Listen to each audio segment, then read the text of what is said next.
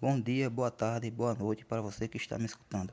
Meu nome é Felipe do Nascimento, sou aluno do Instituto Federal de Educação, Ciência e Tecnologia, IFPB Campus Cabedelo.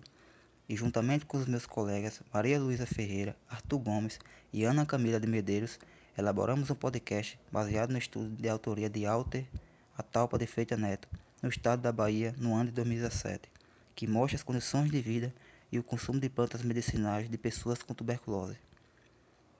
Na busca pelo bem-estar e qualidade de vida, as plantas medicinais tornaram-se uma alternativa dada sua credibilidade terapêutica e baixo custo.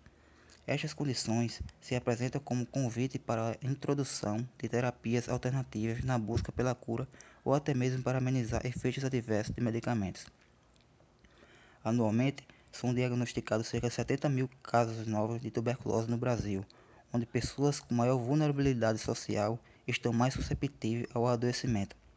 A tuberculose é uma doença de tratamento longo, com diferentes fármacos que podem causar efeitos adversos.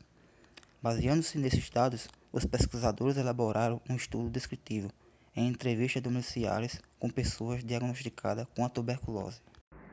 As questões abertas foram propostas por livre expressão do entrevistado.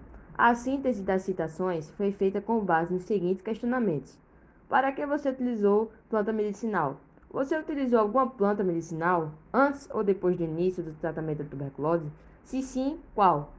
Como resultado, duas plantas destacaram-se: a Cebenopódio ambrosiоides, conhecida como mastruz, e a Solano capsicoides al, conhecida como melancia da praia. Os entrevistados atribuíram as plantas medicinais ao alívio à tosse, controle da febre e outros sintomas da doença. Nesse estudo foi possível observar a alta prevalência do consumo de plantas medicinais entre as pessoas com tuberculose, motivado pela tosse e outros sintomas da doença. Por fim, é importante dizer que o estudo trouxe bons resultados, mas vale lembrar que, sob condição alguma, essas plantas devem substituir o tratamento comprovadamente capaz de levar à cura.